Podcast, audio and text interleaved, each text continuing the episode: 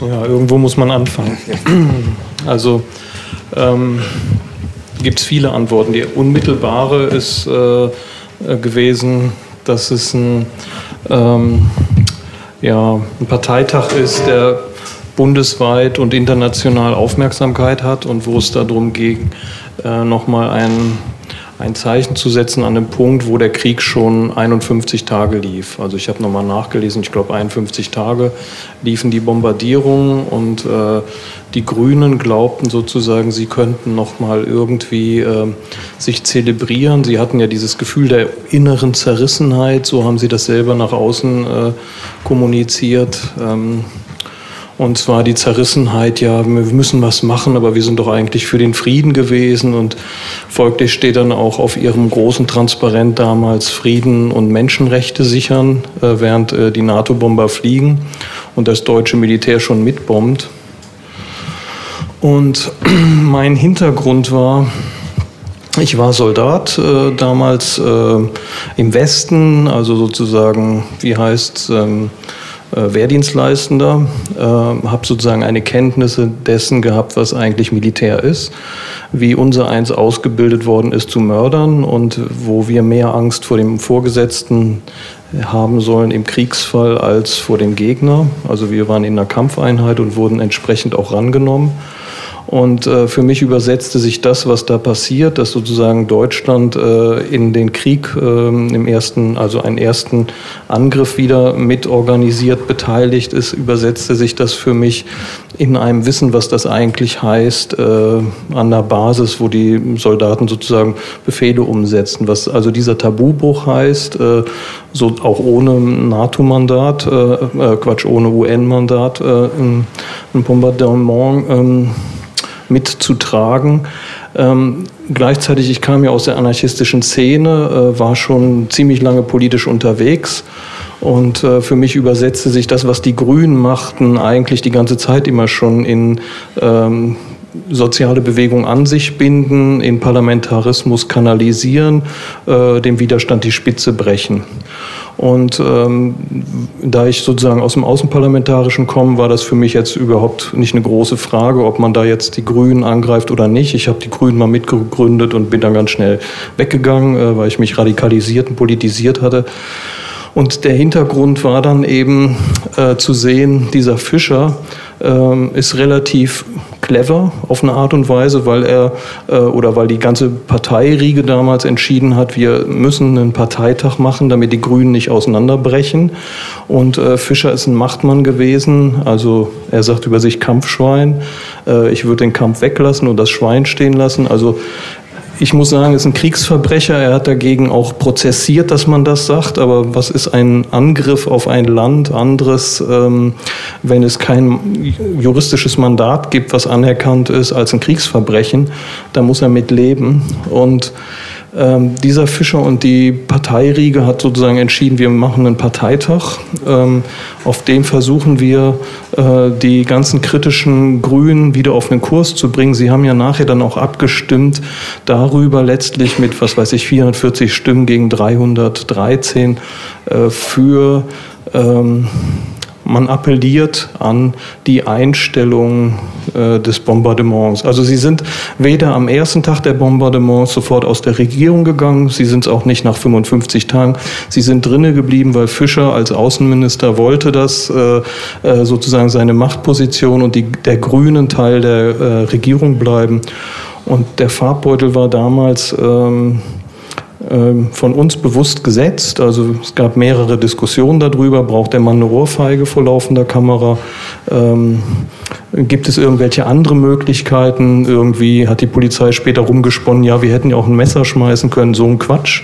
Es ging hier um ein politisches Statement, äh, diesen Menschen blutrot zu markieren mit dem, was er selber als ein Mittel hatte. Der hat ja ganz anders zugelangt mit Stahlstangen auf einer, Polizei, auf einer Demo gegen Polizei oder ihm werden ja auch Molotow und Cocktail auf einen Polizisten unterstellt. Also der, es ging darum, diesen Menschen, bevor er die Rede macht und startet, ähm, darf ich so lange ausholen? Ja. ja? Also ähm, schon blutrot zu markieren und gar nicht zu warten auf die Reaktion nachher, wenn er dann äh, seine Rede fertig hat oder der Parteitag sozusagen absegnet, dass äh, es einen Krieg gibt. Für ihn war klar, er wird in der Regierung bleiben und er wird das durchsetzen oder er verlässt die Koalition. Er hat relativ stark äh, die ganze Zeit deutlich gemacht, das läuft nur mit mir und ich gehe hier nicht raus. Also ich habe hier tausend Zeug mit, muss man jetzt nicht vortragen, müsst ihr einfach erstmal so glauben. Ähm, ich kann es dann noch rausholen, wenn es gewünscht ist. Und es ging darum, den Farbbeutel vorher zu schmeißen, bevor der überhaupt äh, einen Mucks macht. Und das ist zum Teil, zum Beispiel die junge Welt hat jetzt vor kurzem noch einen Artikel äh, geschrieben, wo sie dann nochmal reflektiert drüber und sie sagt, am Anfang war er Angeklagte, nachdem Annelie Bundenbach, die ist äh, DGB-Vorsitzende, glaube ich, noch immer, ähm, äh, sozusagen eine anklagende Rede gehalten hat und als der Farbbeutelwurf geflogen ist, wäre er zum Märtyrer geworden. Meine Sichtweise ist eine völlig andere. Der Typ hat die ganze Zeit und mit ihm die gesamte Riege äh, entschieden, sie müssen in der Regierung bleiben, sie wollen in der Regierung bleiben. Sie müssen in den sauren Apfel des Kosovo-Kriegs bleiben. Das hat ihm Schröder relativ früh gesagt. Äh, es wird zu einem Krieg kommen im Kosovo und äh, ihr müsst euch überlegen, ob ihr als Grüne in die Regierung geht und das mittragen könnt oder nicht. Und Fischer war der Wegbereiter dessen. Das heißt, es ging darum, gar nicht mehr zu sagen, wir warten noch irgendeine Entscheidung ab, sondern wir setzen offensiv einen Punkt, hier gibt es nichts mehr zu diskutieren, seit 55 Tagen wird bombardiert. Und ähm, das war richtig, dazu stehe ich heute noch. So würde ich das jetzt erstmal so stehen lassen. Also sozusagen die zweite Frage. Die zweite Frage an dich sozusagen gleich ein bisschen mit äh, an, beantwortet worden.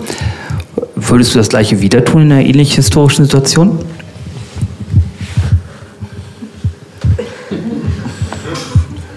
Also, der Preis war heiß. Ich wusste, wenn ich das mache, werde ich wahrscheinlich hinter der Bühne verprügelt und komme erst mal ein paar Tage in den Knast. Das war das, worauf ich mich vorbereitet habe. Das heißt, unter dieser, ähm, unter dieser Anspannung habe ich die Aktion gemacht und habe ich auch eben schon gesagt, ich fand das äh, moralisch wichtig, das zu machen. Ich fand das politisch total wichtig, das zu machen, äh, auch im Hinblick auf meine Biografie und äh, habe gedacht, wenn wir, den, wenn wir das schaffen, diesen Farbbeutel überreichen, dann machen wir das. Ähm, aber es hat danach eine Schmuddelkampagne angesetzt. Also äh, zum Beispiel, ich habe hier mal das dolle Schmuddelblatt Bild mitgebracht. Nur mal so, ich habe noch so viel Archivzeug. Ich habe von allen Leuten plötzlich Bildzeitung geschenkt bekommen, jede Menge. Besudelt von Mann im Rock. Tagsüber Computerexperte, nachts in Frauenkleider. Das Beutelluder schlägt zu äh, sonderbarer Mensch, Spiegel. Also auch die, auch äh, die, die seriös scheinen, haben sozusagen eine Stigmatisierung an meinem Äußeren vorgenommen. Das ist nur ein Rock letztlich, ja. Es ist nur ein Kleidungsstück und sie sagen Mann im Rock, äh, Frau in der Hose. Ja, da wird es dann so ein bisschen deutlich.